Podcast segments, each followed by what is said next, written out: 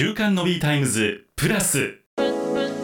毎週木曜午後7時から全国のコミュニティ FM でお届けをしている週刊ノビータイムズ。その番組を飛び出して本編ではお届けできなかったあんな話題やこんな話題をデイリーでアップデートします。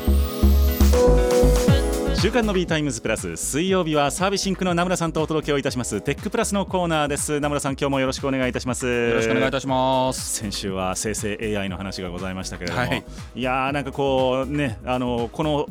のビータイムズプラスに出演してくださる皆様がこう、はい、なんてちょっとリスクを取って面白いことを言おうとしてくださるのめちゃくちゃいい番組になってきていてですね。本当にあの本当名村さんはじめもう各曜日の皆様が、はいそれ言っちゃっていいんですかっていう思いますね。言ってくださってるのが めちゃくちゃありがたいところでございますけれども、はい、えー、というわけで今日はその調子でがっつりと切り込んでいきたいトピックがございましてですね。はい、アメリカの IT 大手の決算が、はい、えー、7月から9月期の決算が出揃いました、はい、というニュースでございます、まあ、先週のお話にもちょっと絡んでくるのかなとは思うんですけれども、うんうん、えー、まあ、各社、えー、増益ということでございました。はいはいまあ、ただヘッドラインだけ言うと売上高がアップル1社だけですかね、うん、えー、とマイナスになっているとい。う状況で、これはまあ Mac の売り上げが良くなかったっていうところなのかなと思いますが、はい、えー、まあ、その他はもう増収増益という形になっています、マイクロソフト、アルファベット、アマゾン、メタ。そうでしたね。はい、ということで、まあ、これは絶好調ということなのか、それともいや実はこんな見方があるよっていうのがもしあったら野村さんだったら教えていただけるのかなと思いまして、はい、今日はこの決算を見ていこうと思います。はい、そうですね、その先週に引き継いでリスクをっていう話 じゃないですけど、はい、まああの一つ分かりやすいのはコロナが明けたというのはやっぱちょっとあると思うんですよね。あはい、あの消費が回復してきたっていうのは多分あると思いますし、はい、えー、どうなるか分からないってことでお財布の紐を締めてた方がちょっと緩んできたりとかってあると思います。うん、でまああとはですね決算でもっとうまくいくかなと思って結局ダメだったのは一つメタバースも多分あるかなと思うんですけど、まああれは僕はもう全く信用してなかったので。もともと。もともと僕メタバースダメだと思ってました、あちゃんと広まるとは思うんですけど、はい、あれでメタ社が名前を変えるほどかっていうのは結構リスキーだなとぐらい思ってたんですね。2年前ですかね、はい、結構ショッキングでしたもんね、はい、はい、でまあそこではないですけどまあそれは僕はどちらかというと AR かなと思ってるんですが、うん、まああとはもう世の中で物価高騰の話っていうのは結構大きくて、うん、はい、例えばネットフリックスさんもかなり値上げをされてたりとか、はい、そうですね。アップルもまああのサービス自体で個々によっては値上げをしたりとかっていうこともまあ出ていたりするので、そういったことがあると思うんですけど僕は IT 業界全体としてはちょっとこの二十何年間伸び続けてたものの陰りが出てるんじゃないかなという気がしてるんですよ。それはなぜですか？あのまあ、先週の生成 AI の話もそうなんですけど、はい、えーと、すごくマクロな見方をしたときに、うん、ウェブの世界にコンテンツってかなりのもう量が出てきたんじゃないかと思うんですね。はい、でコンテンツを今まで作ってたんですよ。例えばワードでもそうですしエクセルでもそうですよね。でそれがネットになった時 SNS ってなってい。ろんな人が自分の頭で考えてることをネットにバカスが上げるようになってきたわけですよね、はいはい、じゃあ今申し訳ないですけど YouTube ですごい尖った人ってじゃあいるかって言われると そうですね。まあ見たことがあると。そうですね。なんとかカテゴリーとかね、はいはい、ってなるじゃないですか,、はい、その中でも好き嫌いってレベルになってますよね。そうですね、はい、なんかファンを獲得する場所みたいになってますよね、うん、ですよね、はい、でも YouTube が最初に出た時とかネットが最初に出てきた時っていうのは、うん、みんな新しいものをやってるって感じなんですけど、うん、そういったものは多分なくなってきたと思うんですよ、うんでそうなってくると今度どうなるかというと先週の生成 AI もそうですけど、はい、コンテンツを作るではなくて、うん、でコンテンツをどうやって使うかって方にだんだんシフトしていくと思うんですね。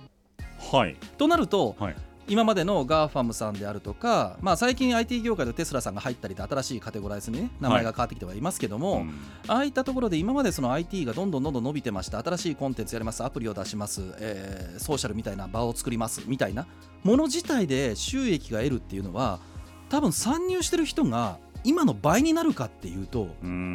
そんな簡単には多分ならないと思うんですねもう。まあ、もう今やってる人が辞めるっていうのもありますからね。そうですね。で、ね、先ほどアップルの話が出ましたけどパソコンとか、まあ、ちょうど最近でいうと iPhone15 が出て、はい、あれは実はなんかほぼ同じ時期に見たニュースで、うん、まあまあ売れてるっていう人と、はい、もう全くだめだっていうニュースが両方あるんですよね。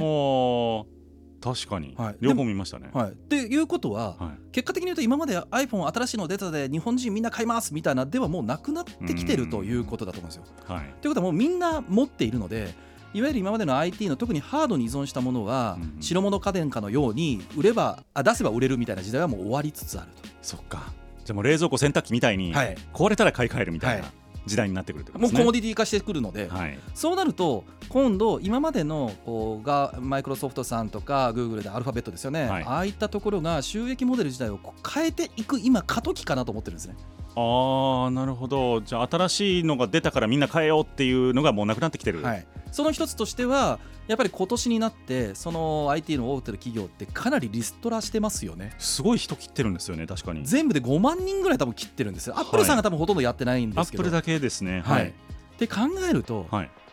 人数減らして人件費削って、正確その結果として利益率上がってみたいな話も どっか見え隠れするので。普通の伝統的な会社みたいなこと そうなんですよ、はい、そう考えると IT だからすごいっていうのはもちろん売り上げがすごいし広く薄く世界中から人のいろんな人からお金をいただけるので、それは収益としては大きくなるんですけど、はい、今までのような収益体制収益構造なのかっていうのは僕はすごく疑問が残っていてだこの後結局だとアマゾンももちろん広告とかねあるんですけど結局、えー、と AWS でやるとか、うん、えー、アルファベットも結局やっぱり広告だったりするんですよね。はい、ということはやっぱりなんか今までの彼らの素業みたいなものから言うと、うん、ちょっと収益はシフトしつつあるので、うん、そっか。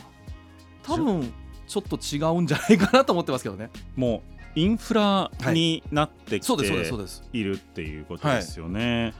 そうするとだから中にいる人たちも、うん、まあ、新規開発というよりも、うん、今あるものをより維持していくというか高性能にしていくぐらいになっちゃいますよね。っていう方向性になりますよね。はい、となると今のその4社5社6社ぐらいのところが、はい、新しいところに誰がどうピボットするかってところの今ゲームチェンジが起ころうとしてるんじゃないかなってずっと見てるんですよ。なるほどその先が AI なので僕はそうじゃないかと思ってるんですよ。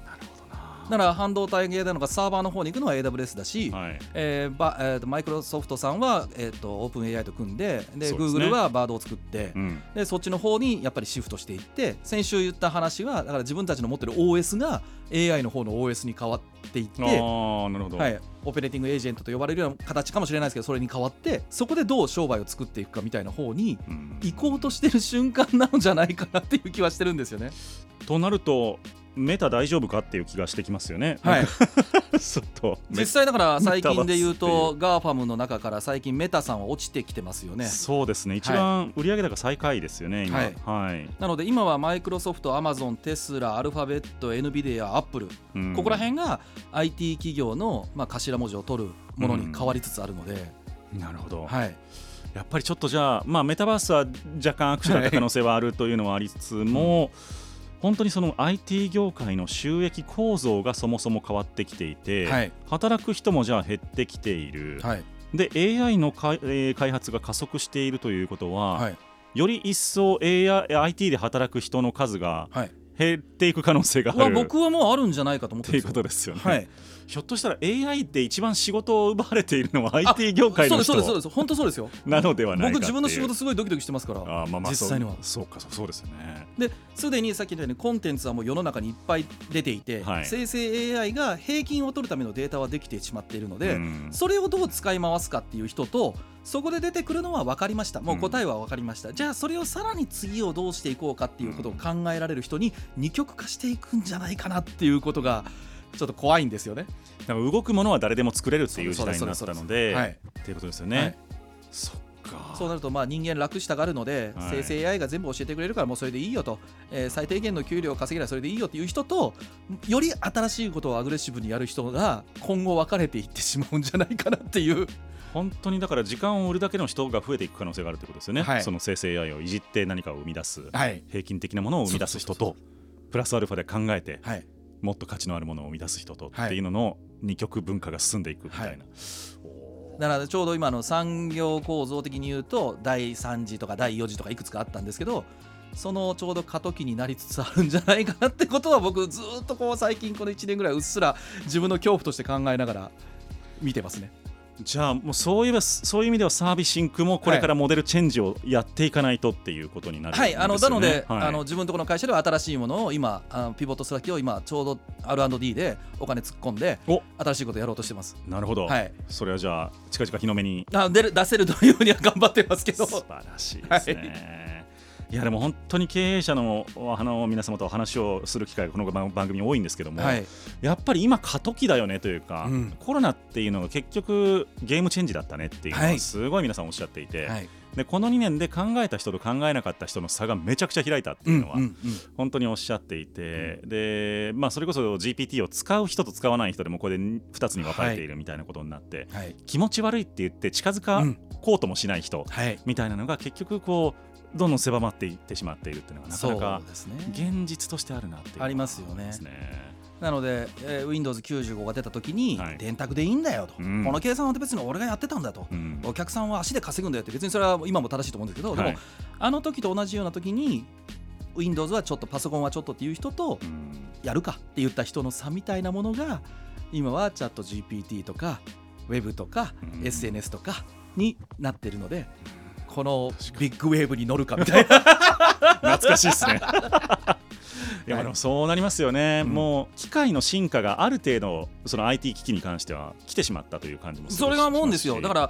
本当にこれ最近のスマートフォンってまあまあこの番組の前も言いましたけど、はい、電池が持つようになった解像度が良くなったカメラが良くなったぐらい以外で、ハードウェアとしての進化はもうほとんど止まってると思うんですよね。あのアップルでもないですもんね新しいことが、はい、結局やってるの2つ折りになったかぐらいで。そうですね、うん、で中国のもう世界の工場度と言われてたあの中国が今ちょっと景気的には、うん、っていう感じなので、はい、じゃあ製造工場が今度アジアに移ってどこでどういうふうにサプライチェーンが回っていくのかもちょうど過渡期だと思うんですよね。あそっか。はいなるほどなるほど。だからいろんなものをつながっていくと本当にいろんなものがかなり動いているので、まあ、もちろんね日本の GPT が4位に世界の4位になっちゃったとか、うん、それありますけど、はい、まだなんかどっかのくさびの1個は残ってるんだろうなと思ってはいるので、うん、うん、そこに至る人が誰が手を挙げるかって感じかなと思いますね。サービシンク頑張ります。ぜひ